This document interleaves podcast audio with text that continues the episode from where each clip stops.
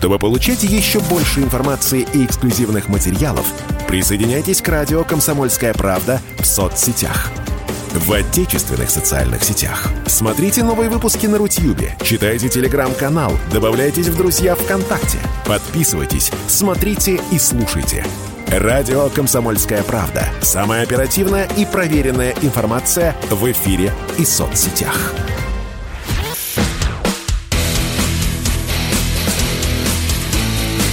Программа с непримиримой позицией. Утренний Мордан. Всем здравствуйте! В эфире радио «Комсомольская правда». Я Сергей Мордан.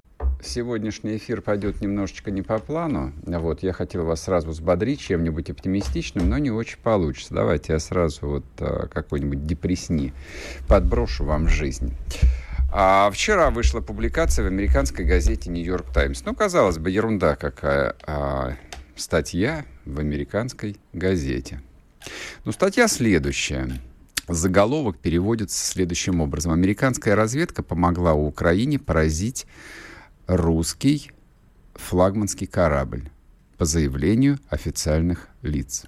Американцы предоставили разведданные, которые помогли украинским силам обнаружить и нанести удар по флагману российского Черноморского флота. США оказали помощь в наведении на цель, уточняет газета. По данным одних источников издания, американская разведка лишь подтвердила данные, которыми уже располагала Украина. Но другие собеседники заявили Нью-Йорк Таймс, что роль Штатов при потоплении была решающей. Ну и далее, бла-бла-бла-бла-бла. Кому интересно, вы можете зайти на телеграм-канал Мардан. Тут указана ссылка, можете по этой ссылке перейти, лично прочитать эту статью. И не говорите, что вы не знаете английского языка, потому что и в Гугле, и в Яндексе есть опция онлайн-перевода текста. Переводит довольно неплохо. Смысл вы точно совершенно поймете. Отсюда у меня вопрос. Отсюда у меня вопрос. Я помню, что официально факт ракетной атаки на крейсер «Москва» не был подтвержден Министерством обороны. Ну, хорошо, ладно на тот момент это можно было как-то объяснить. А нужно ли как-то отреагировать на подобного рода публикацию в самой важной американской газете, которая ссылается на официальных лиц американской разведки? Это был вопрос риторический, а теперь вопрос практический у меня. А будем ли мы атаковать американцев, американских военных в смысле, нет, не гражданских лиц, вы что, мы же не террористы, по всему миру? Ну, какая-то реакция должна быть. Если американцы прямо участвуют в украинской военной кампании, если американцы действительно наводили украинские ракеты на флагман российского Черноморского военного флота, какой-то ответ должен же быть, наверное. Нет, не на уровне заявления МИДа, это вообще никому не интересно. Нынче такие времена, что самые лучшие переговорщики на любом уровне — это не дипломаты и неофициальные лица, это крылатые ракеты. Вот это единственный образ переговорщика, который у меня всплывает в сознании. Вот такая вот вам а, новость для начала дня. Пока тут, в общем, а, продолжать не о чем. Можно, конечно, понагнетать немножечко ненависть, но в этом нет ни малейшего смысла. Я так думаю. Теперь давайте будем говорить про события на Донбасском фронте. Так, не сможем. С нами обещал выйти на связь э, замечательный Владлен Татарский. Вот. Но поскольку Владлен находится в Мариуполе, тут связь с ним, э, как водится, не предвидена. Хорошо, давайте. А, я для начала, пока мои коллеги пытаются дозвониться, расскажу вам, а, что принципиального произошло вчера а, вокруг Азовстали довольно путанная ситуация, совершенно, ну, я бы сказал бы, неоднозначная и ставящая, там, в том числе и политическое руководство в России, ну, довольно какую-то неловкую, как, как мне кажется, извините, пожалуйста, неловкое положение, потому что вчера было выпущено официальное заявление о том, что мы в очередной раз прекращаем огонь, открываем гуманитарные коридоры, все, в общем, значит, продолжаем гуманитарную операцию по спасению людей, которых вроде бы как там а, не было еще несколько дней назад.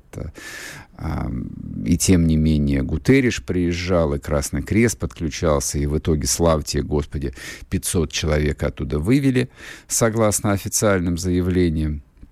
Вывели, вывели.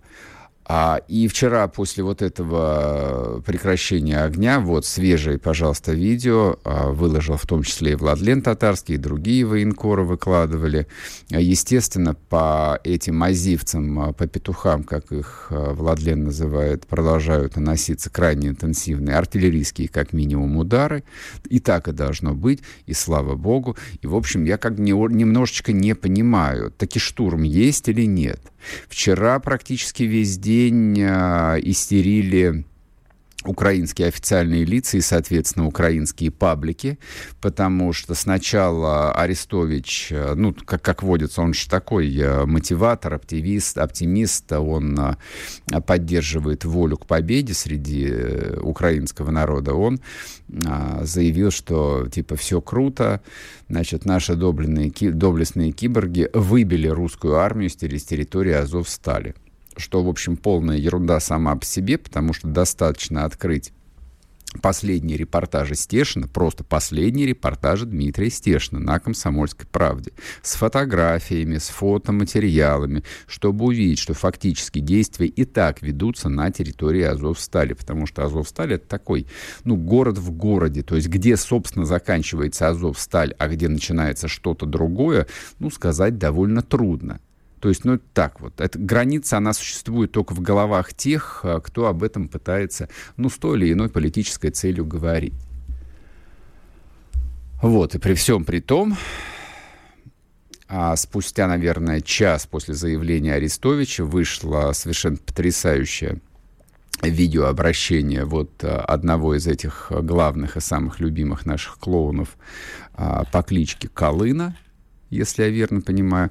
Фантастический человек. Значит, э, э, смотрите, они там два месяца в осаде, им а, нечего есть, но у него а, рожу разнесло, она в экран не помещается. Я не понимаю, то ли это вот как в старой советской военной э, песне «Ем пшено, я овес», а дальше матерная фраза идет, то ли, в общем, они уже едят друг друга. Я не понимаю, зачем им еще какие-то припасы, потому что, ну вот на месте этого мужчины я бы килограмм 6-8 сбросил бы. Ну просто, чтобы бегать было легче. Хотя куда им бежать? Бежать им совершенно некогда.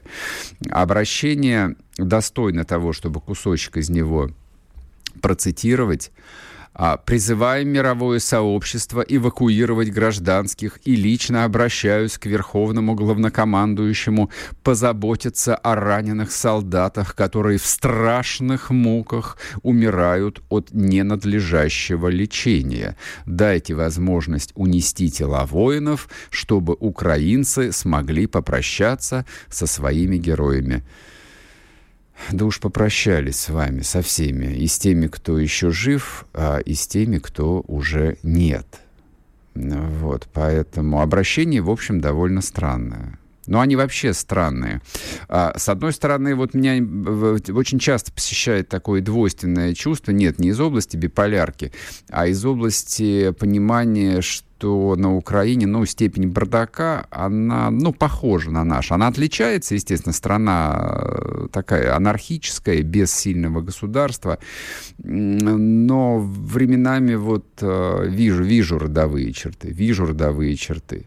То есть, с одной стороны, пропаганда работает а, просто невероятно эффективно, невероятно эффективно. То есть после тех военных потерь, которые украинская армия понесла за два с половиной месяца, по-хорошему, ну, как минимум на Западной Украине и в центральных областях, ну, где-нибудь там в районе Винницы и Ровно, люди объективно должны бунтовать. Просто исходя из того количества похоронок, которые они либо получили, либо не получили, потому что людей списывают э, в пропавшие без вести – но нет, пока что этого нет, за исключением, ну, каких-то эпизодических сюжетов, где, в общем, а, вы видели, там, женщины в Закарпатье а, вышли к штабу территориальной обороны и начали скандалить, потому что у них не было никакого желания там отпускать своих мужей на убой. Вот, но при этом, вот при всем при том, что украинская военная пропаганда в целом работает эффективно, а, они раскручивают совершенно проигрышный, заведомо проигрышный сюжет, а, с азовцами, которые сидят на Азовсталь.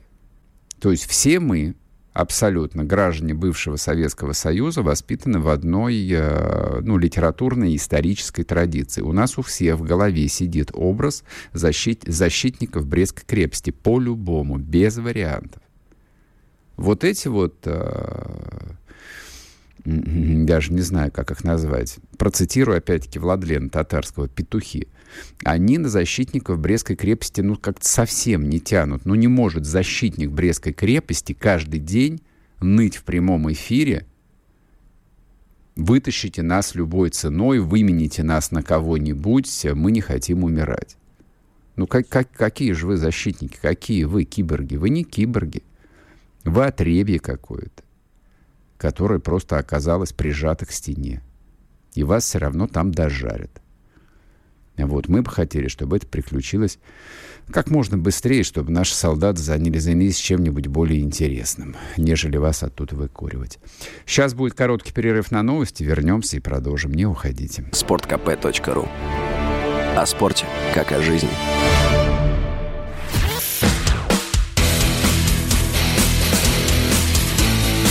Программа с непримиримой позицией.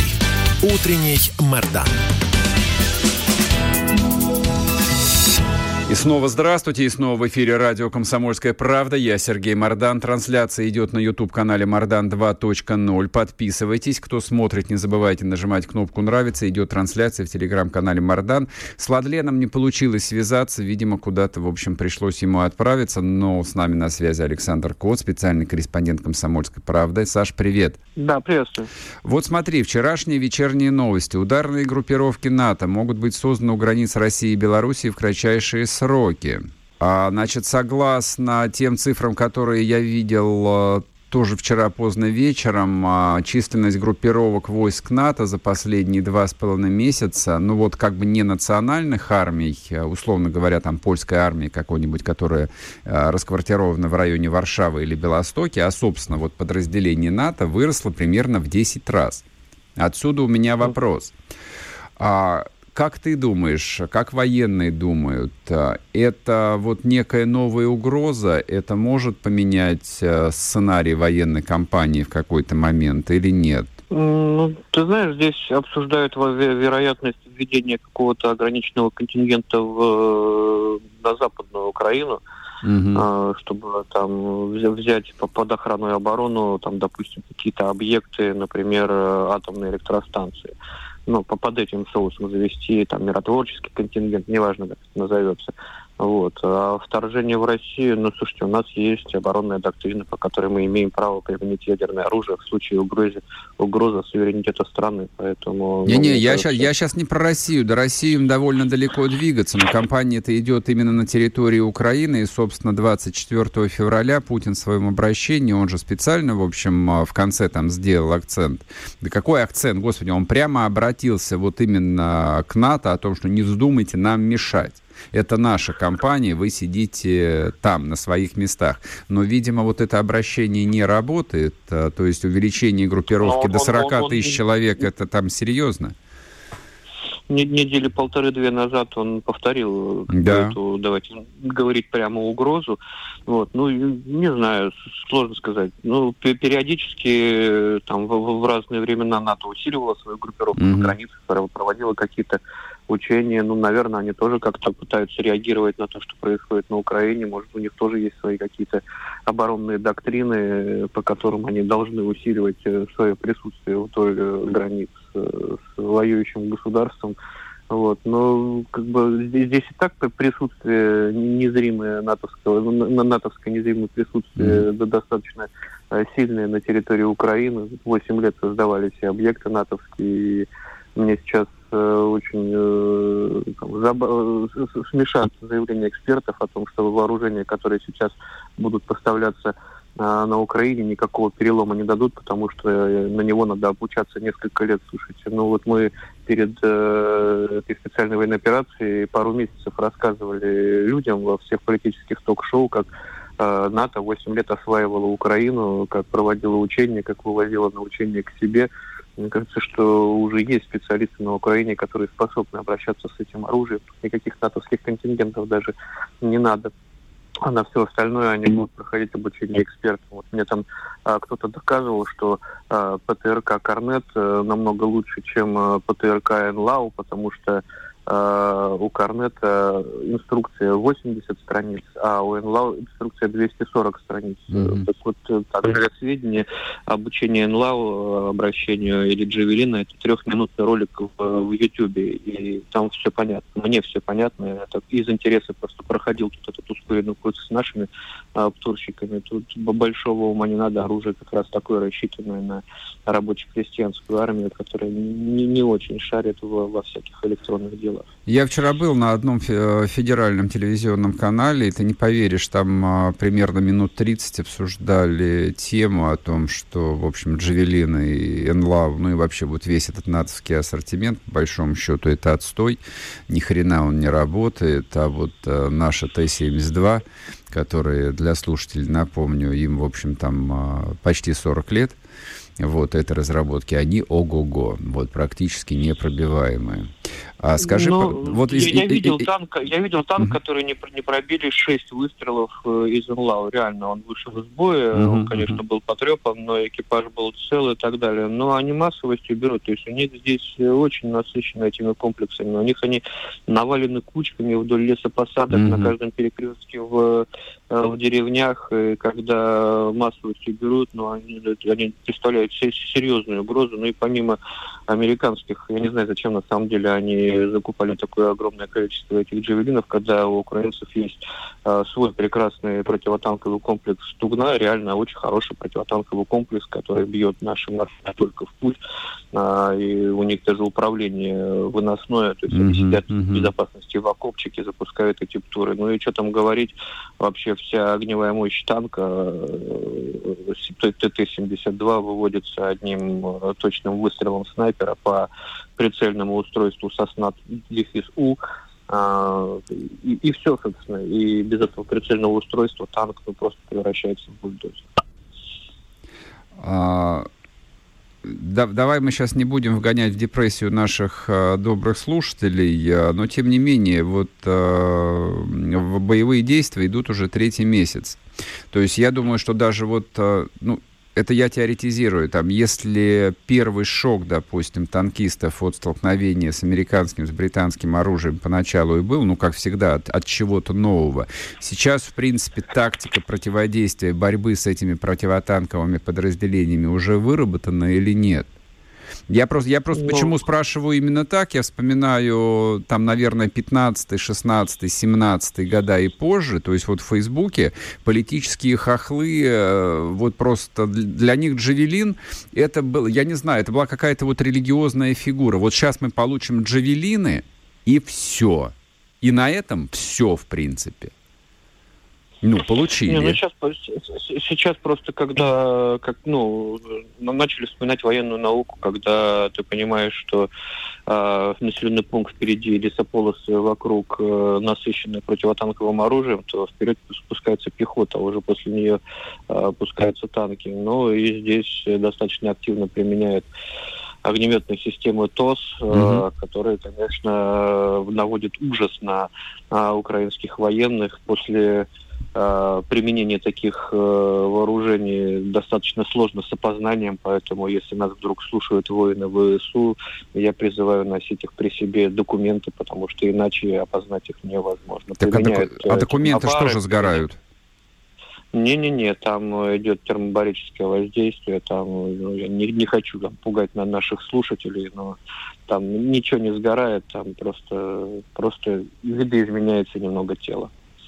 Но документы остаются целыми. Хорошо, нет... А документы по... остаются, мы публикуем их в Телеграм-канале. Согласно статистике, там а, около 18%, а, ну, по крайней мере, зрителей на Ютубе, это вот люди с IP-адресами с Украины, поэтому я надеюсь, что они слышат, и я надеюсь, что они, в общем, передадут, вряд ли побратимам, но я думаю, что родне, которой повезло меньше, сыновья которых оказались там на фронте. Не знаю, в теробороне или где-то еще кстати, я вот по поводу этих э, тел, которые десятками завалены на, на, на Изюмском направлении, а, наши военные собрали все эти тела и будут перезахоранивать в, в не знаю, братской могиле, по братинской могиле, mm-hmm. предлагали забрать эти тела украинскому командованию, предлагали даже гуманитарную паузу для этого, они отказываются. А вот э, и очень много мне пишут родственников, которые mm-hmm. в Телеграме увидели а, документы э, со, своих родных и спрашивают, а что делать, к кому обращаться? Ну вот к украинскому командованию можно только обращаться.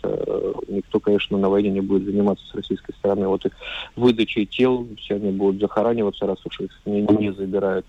А, а, и на, на контрасте очень много мне пишут, в том числе военных с Украины, которые радуются, что вот ваши тела валяются, никому не нужны, никто их не забирает. Mm-hmm. Ну, во-первых, они не предлагают их забирать, а во-вторых, ну, мы вот по-человечески с э, телами павших относимся, они вот так вот. Скажи, пожалуйста, а какая-то статистика, какой-то вот э, сбор информации, ну вот по тем телам, на которых, по крайней мере, документы есть, ведется, вот где их похоронили, ну, то есть война же все равно закончится однажды, там эти люди все равно будут э, жить э, рядом с нами, там, ну вот родные там этих погибших украинских солдатиков, или, в общем, на войне как на войне, ну, как, похоронили и уже, слава богу. И я думаю, что точного учета такого нет, потому что, повторюсь, многие тела неузнаваемые, не у всех есть документы, какие-то документы собираются соответствующими службами, наверное, составляются какие-то списки, но они очень неполные, поэтому после, после боевых действий, конечно, э, эксгумация, э, экспертиза ДНК и очень много работы у ростовской лаборатории. А вот а, количество вот этих тел, которые готовятся, ну вот на вашем участке сейчас а, к захоронению, сколько это? Ну, я, я же тоже не вижу всей картины, то есть я вижу только там, там где, где я приехал своими глазами. Да, я про это и спрашиваю, конечно. Пощупал, но это десятки, то есть вот одна на одна позиция птурщиков, mm-hmm. порядка 20 человек, э, это под Сулиговкой, допустим, то, что я видел, таких mm-hmm. позиций там было 4. Понятно. Ну, то есть при, примерно 80 человек только на одном участке, только около одной небольшой деревеньки в три улицы. Понятно. Саш, спасибо тебе огромное. Александр Коз был с нами с Донбасского фронта. Сейчас будет короткий перерыв на новости. Вернемся, не уходите. Радио «Комсомольская правда». Мы быстрее телеграм-каналов.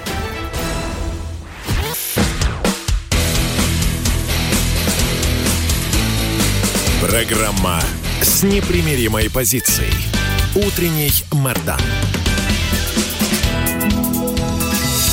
И снова здравствуйте, и снова в эфире радио «Комсомольская правда». Я Сергей Мордан. Так, друзья мои, а если нам повезет, мы сегодня будем разговаривать э, с Родионом Мирошником, попроб попробуем связаться. А пока мои коллеги дозваниваются, я отвечу на ваш вопрос относительно вчерашнего, ну, такого тихого скандала, вот, э, связанного с этой э, бабушкой с красным знаменем. Вчера вечером, а, когда появились украинские ролики, что вот к этой женщине, э, там, ну, эта семья, эта женщина, ее муж, пришли украинские военные, вот, а, и, в общем, как бы там такие странные заявления, что, в общем, бабка вроде как уже и проклинает русскую армию, потому что та стреляет а, минами, ну, и начался поиск дурацких и таких не очень ловких объяснений, что это украинцы сами обстреляли дом, ну, и так далее, и так далее. Я что вам хочу сказать? Коротко я скажу. А мне эта история не нравилась с самого начала. Мне она казалась э, эмоционально, во-первых, слабой, уязвимой а, и неподходящей. Это не военный символ. Вот если вы вспомните символику Великой Отечественной войны, знаете, вот какой для меня, например, главный символ, два символа есть в двух фотографиях. Первый символ начала войны — это комиссар с пистолетом, который поднимает цепь в атаку. Вот это вот был первый главный символ войны. А последний, второй символ, это знамя победы над Рейхстагом. Вот два символа. Два основных символа. А это, нет, это не про войну. Я не знаю, про что это. И все закончилось не очень красиво. Как мне представляется, вот в ситуации, когда на фронте и в близком тылу территория Донбасса, если хотите, это, ну, такой очень условно тыл, потому что ежедневно продолжаются обстрелы, там ежедневно стреляют по Ясиноватой, ежедневно стреляют практически по Горловке, стреляют по Донецку, стреляют по Донбассу. Вот, соответственно, вот в этом состоянии войны, которая продолжается 8 лет, и просто вот сейчас, 24 февраля, вошла, наконец, в настоящую, в реальную фазу, которая обещает победу, вот в этом состоянии живут сотни тысяч людей. Сотни тысяч людей которые, а, ну вот не просто вот сидят там ровно и строчат какие-то посты, неважно, в Фейсбуке или выкладывают ролики, они на передовой, они в окопах. То есть русские люди, которые живут в Донбассе, они 8 лет в окопах на самом деле. Вот а, что мне представляется вот неким, я не знаю, как это выглядит, а, образом а, сражающегося Донбасса. Это человек с оружием в руках. Этот образ может быть... А, так, готов, удалось соединиться. Родион Валерьевич, здрасте. Нет. Да, не... доброе утро. Ах, отлично, наконец. Еще раз представлю вас, Родион Мирошник, советник главы Луганской Народной Республики. А скажите, пожалуйста, какая у вас обстановка? Обстрелы есть или нет? Насколько они интенсивны? Вот, вы же фактически там рядом с линией фронта находитесь. Ну, смотрите, давайте, давайте немножко уточним, да, потому что э, в Луганской Народной Республике ситуация достаточно серьезно отличается от Донецкой, угу. а, вот, потому что практически более 90% территории Луганской Народной Республики уже освобождено. Угу. А, и в ходе военной операции, вот сейчас с 17 февраля, как мы ее считаем, потому что у нас эскалация началась именно 17 февраля, то есть у нас северная часть ЛНР, она зачищена. И бои у нас идут в районе треугольника. Это Северодонецк, Лисичанск, Рубежная. Она примыкает буквально к границе с Донецкой Народной Республикой. Рубежная практически, практически освобождено, хотя по нему ведутся обстрелы вот, из-за пределов города. А, на подходе к Северодонецку идут бои и на, а, вот на скажем так, на, на, в кварталах, которые со стороны северных кварталов города Северодонецка. Угу. Также ведутся обстрелы, связаны рядышком еще один город, это Лисичанск. Вот там сейчас большая концентрация а, украинских войск. И еще одна горячая точка, это Попасная. В Попасно идут круглосуточные бои. Где-то наполовину он, он сейчас контролируется нашими войсками вместе с российскими союзными войсками. И вот военные действия идут в Первомайске, который, ну, по сути, примыкает к Попасной поэтому там сейчас горячо. Скажите, а в Попасной, э, ну, мы, мы за этим следим, естественно, постоянно и каждый день читаем, и то, что удалось прочесть вчера в вечерних сводках о том, что продвижение идет э, крайне медленно, и бои по-прежнему ожесточенные. То есть ситуация, насколько я понимаю, вот в этом населенном пункте, она принципиально не изменилась за последние дни. Родион Валерьевич, слышно? Опять, Опять порвалась Вась. Вась не удалось нам узнать информацию с мест, поэтому давайте поговорим о том, что, что мы знаем на самом деле, что действительно происходит. По поводу Попасной. Вчера а, бойцы из несуществующего ЧВК Вагнера а, опубликовали роскошные фотографии в телеграм-канале. Вот, кому угодно вы на агрегаторах, которые вот собирают военные посты, военные фотографии, военный контент, ну, допустим, а, на том же Колонель Посад с легкостью их найдете. Замечательно. Я так понимаю, что часть, по крайней мере, вот этих вот парней, они в балаклавах, они без имен, они только с а, позывными существуют. Видимо, они уроженцы, если не самой Попасной, если не самой Луганщины, то, видимо, вот их славный военный путь начался именно из этих мест в 2014 году. Поэтому э, там они разместили такой, э, ну, мне кажется, очень эмоциональный пост о том, что мы там, где все начиналось 8 лет назад. И это к вопросу. И это к вопросу. Я хотел бы вернуться, а, потому что мне представляется это главным. А тут ведь разговор не про символы, разговор а, не про образы, это разговор про то, вот в каком в какой исторической ретроспективе мы существуем, а, и, соответственно, вот что является... С чего началось то, что вроде бы как было объявлено 24 февраля 2022 года? Оно началось действительно ровно 8 лет назад. Началось оно, я хотел бы на этом сделать акцент, оно началось с русского восстания. Именно так, оно началось с русского восстания – оно началось с марта 2014 года. Сначала случился Крым, безболезненный, бескровный, потрясающий просто. Вся страна была на подъеме. Весь народ был на подъеме, и началась целая, целая цепь, вот непрерывная цепь русских восстаний на формально украинском юго-востоке. Это был Харьков, это был Донецк, это был Луганск, это была Одесса, это было Запорожье, это был Днепропетровск. Найдите хронику, посмотрите. Луганск и Донецк выстояли, а восстания в Харькове и в Одессе были кроваво подавлены. В Одессе с особой жестокостью, с демонстративной жестокостью русское восстание было подавлено. Вот, собственно, мне кажется, главные символы и главное содержание происходящего на Украине нужно искать в 2014 году. И, может быть, основные смыслы там и лежат. Можно, конечно, и дальше говорить, я еще раз повторюсь, про борьбу с нацизмом, но мне кажется, нужно говорить про то, что Россия возвращается. Россия возвращается в Россию. Это и есть Россия. А разговоры про волеизъявление украинского народа, какого они выберут президента, ну, в общем, это все от лукавого. Вернемся после перерыва, не уходите. Если тебя спросят, что слушаешь, ответь уверенно. Радио «Комсомольская правда». Ведь Радио КП – это самая топовая информация о потребительском рынке, инвестициях и экономических трендах.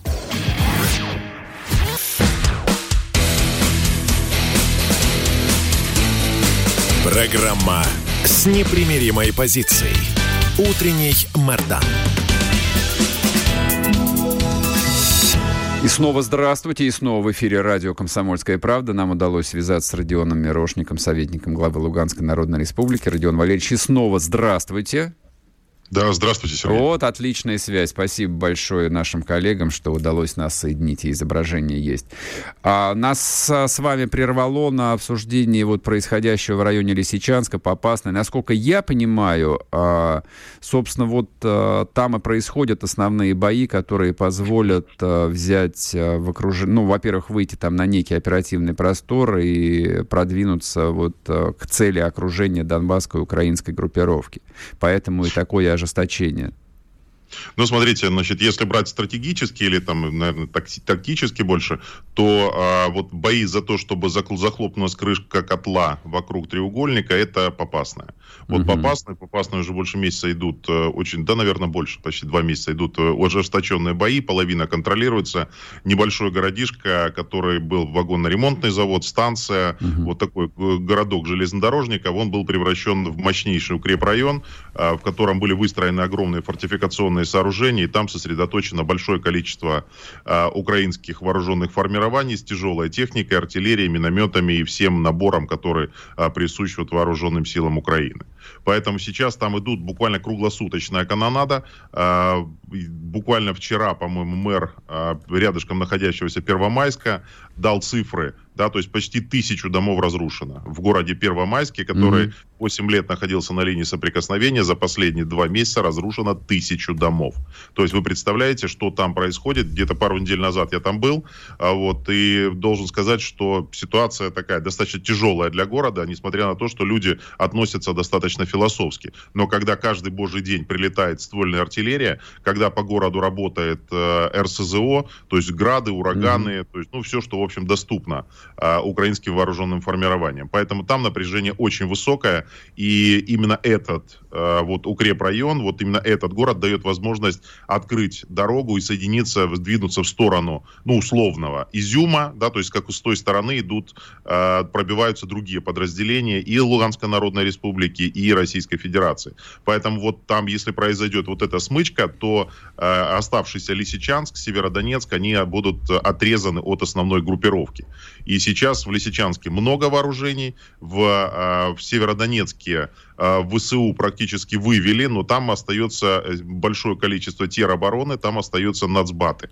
Вот такие, знаете, мест, местные жители под присмотром заградотрядов. Угу. Поэтому там тоже продолжаются военные действия, и сейчас они идут, стрелковые контактные бои идут на, а, вот, ну, в отдельных микрорайонах на севере города. Поэтому сейчас вот со стороны ну, со стороны рубежного идет продвижение в сторону Северодонецка. То есть вот так выглядит сейчас ситуация. За минувшую ночь были очень серьезные прилеты со стороны ВКС, то есть были отработаны а, близлежащие поселки, а, в которых есть концентрация вооруженных сил, техники, а, боекомплектов, а, горючие складов с горюче-смазочными материалами. То есть э, там каждый день происходит вот при помощи а, российских ракетных подразделений, при помощи ВКС, там происходит серьезная артподготовка. Поэтому только после того, когда будут разнесены буквально в пух и прах укрепления, после этого начинается пехотное, пехотное движение. То есть сейчас эта тактика выбрана, она дает свои результаты, mm-hmm. то есть медленно, но уверенно а, вооруженные подразделения идут к своей обозначенной цели. Ну а со стороны ВСУ или военных формирований, значит, идет, видно, что пере, пере, передислоцируют часть э, подразделений туда, в сторону Славянска. А, вот, и там, скорее всего, будет сконцентрирован новый укрепрайон, где достаточно, по нашим данным, достаточно, достаточно быстро строят э, всевозможные э, фортификационные сооружения, там попытаются сделать новую крепость. То есть э, Украина очень активно под руководством опытных э, фортификаторов использует опыт э, Афганистана, Ирака, вот и других э, горячих точек, где фактически не ведут военные действия в поле. Там используют э, э, города там используют население, и при этом, ну, вот сейчас люди, людям просто из, из э, Попасной людей просто не выводили, никто их оттуда не эвакуировал. Угу. То есть при том, что месяц идет война, то есть наоборот э, активно загоняют людей в подвалы, загоняют их в, э, в свои дома и не дают оттуда выйти, потому что используют их реально как щит, и наши об этом знают. Поэтому Украина очень ведет себя, конечно, безумно цинично, то есть когда они говорят, не-не, говорит, это, это люди, которыми мы будем прикрываться, нам плевать на их состояние. А вот вы о них заботьтесь. Вы же стреляете а, по нашим укрепрайонам, а если а, а из-за них мы будем стрелять. То есть давайте колясочку с ребенком поставим впереди, из-за mm-hmm. нее будем стрелять. Вот по, опять же, по близлежащим городам наносятся очень серьезные удары. Это тот же Первомайск, он не на линии соприкосновения, он немножко в стороне, но и там нет никаких позиций, нет э, вооруженных формирований с нашей стороны, но по нему прилетает каждый божий день. Оттуда прилетают там каждый день информация о гибели, о ранениях э, мирных жителей и обстреливают, к примеру, там детский сад, обстреливают помещения школы, техникума, вот, и всего прочего, что там есть, до чего, в общем-то, достреливают. То есть это просто по желанию сделать, э, сделать больно. То есть потому что наши, то есть когда мы получаем удары по жилым кварталам, для нас это больно, а для mm-hmm. них нет. Вот это, вот это кардинальная разница в подходах. А, слушайте, ну это фактически получается, что они вот этот вот пресловутый Мариуполь повторяют раз за разом в каждом населенном пункте, большом, малом, там поселок это рабочий, либо райцентр. Я так понимаю, что принципиальных отличий нет. Вот стратегия и тактика везде абсолютно одна и та же. Они, а, ну, глупый вопрос, извините меня, они как-то это объясняют, ну вот, э, скажем так, для внешнего употребления. Почему они действуют так? То есть почему укрепрайон строится внутри города, а, скажем, там не на какой-нибудь высоте за пределами э, там вот жилой застройки. Сергей, они объясняют здесь объяснения и реальные действия, они кардинально находятся на разных полюсах. То есть они разделены между собой. Ну, а объяснение какое? А, как, объяснение, вы враги, вы русня, которая пришла нас убивать. И это я понимаю. Про, не, не, про русню я все понимаю. Но вот э, как бы э, там... Нет, а, Сергей, Зеленск... Сергей, а почему вы сидите в студии? Вы можете объяснить? Да, то есть, ну, почему вы говорите в микрофон? Вот они так воюют. Ага. То есть, пришли инструкторы, их сказали, ребят, значит, в поле воевать мы не будем. Вас там значит, всех у нас убьют, есть прекрасный да. опыт э, Ирака. То есть, вот там мы, э, значит, мы понимаем, что все дома являются априори, это, это доты. То есть мы там буквально выложили несколько, несколько мешков, положили, выбрали э, дома сталинской постройки, где широкие стены, поставили там тяжелое вооружение и молотим оттуда. То есть мы вы выбираем промзону, в которой есть какие-то цеха с подземными коммуникациями, uh прокладываем и делаем связки между собой, выставляем туда, э, загоняем какие-то тяжелые орудия, прикрытые бетоном, вот, и все, и молотим оттуда по полной программе. Э, поэтому здесь это тактики, это здесь люди ничего не собираются объяснять, они просто прикрываются людьми. Они, они просто наплевали на любое гуманитарное право, их это не интересует. Они знают, приехали инструкторы, которые знают, как это используется вот на Ближнем Востоке, как mm-hmm. это используется в других конфликтах, и они вот эту тактику привезли сюда. Это не, это не та тактика, которая использовалась, ну, когда-то раньше или была присуща, скажем, советской армии, там, российской и даже украинской доконфликтной армии. Сейчас совершенно другая армия, которая использует совершенно, исповедует совершенно другие принципы. К примеру, если там в 49 году по Женевским конвенциям нельзя стрелять по, э, по автомобилям с красным крестом, угу. да, то сейчас это цель номер один. Если нельзя было стрелять по журналистам, то сейчас это, за это дается награда и, по сути дела, ведется, э, ну, ведется охота. Mm-hmm. То есть сейчас появляться, если раньше ты появлялся в бронежилете с надписью «пресса», да, то есть, э, говорит, ну, считалось, что по тебе будет меньше шансов, что по тебе прилетит. Сейчас с точностью до наоборот. То есть журналистов отстреливают как одну из важнейших целей. Украина э, использует э, вот ставки в информационной войне. У них на самом деле они выше, чем в войне, э, которая идет на земле. Поэтому отстрел журналистов, отстрел санитарных автомобилей, э, уничтожение или использование, прагматичное использование э, мирных жителей как прикрытие, это уже абсолютная норма для украинской армии, и ничего объяснять они не собираются. Они просто используют людей, им просто плевать на этих людей. Они ведут войну до последнего украинца, они э, не собираются никого жалеть. Слушайте, ужасные совершенно вещи. Ну, простите меня вот за такой там обывательский глупый вопрос, а, а как мы можем отвечать на использование вот этой тактики? То есть, по сути, получается, что, ну да, вот они выставляют живым щитом наших же людей, вот, а для армии, а для армии что, а какие альтернативы? То есть, либо обходить эти населенные пункты, ну так не может быть, там Донбасс это такая одна сплошная промышленная агломерация, там один поселок переходит в другой поселок. Сергей, вы, а, то есть, если вы заметили, то на протяжении, вот начиная с конца февраля, ситуация кардинально поменялась. То есть именно в подходах к ведению военных действий. То есть мы обращаемся к жителям, которые там находятся, мы считаем им своими, ребята, ваша задача пережить этот вал э, огня и просто уйти в подвал и просто спрятаться потому что по-другому, не разрушив фортификационные сооружения, не уничтожив э, огневые точки, позиции, батареи, оставлять их у себя в э, тылу, в тылу просто нельзя. невозможно. Угу. Да, поэтому, естественно, они сейчас идет жесткая артподготовка, тактика поменялась, э, поэтому сейчас мы очень сильно, очень внимательно относимся к э, сохранению жизни каждого бойца.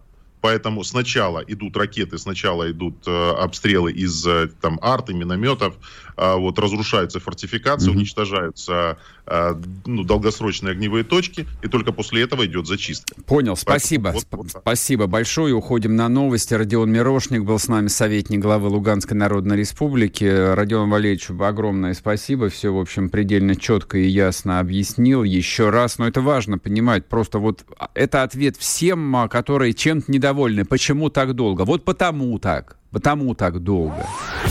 Если тебя спросят, что слушаешь, ответь уверенно. Радио «Комсомольская правда». Ведь Радио КП – это истории и сюжеты о людях, которые обсуждает весь мир.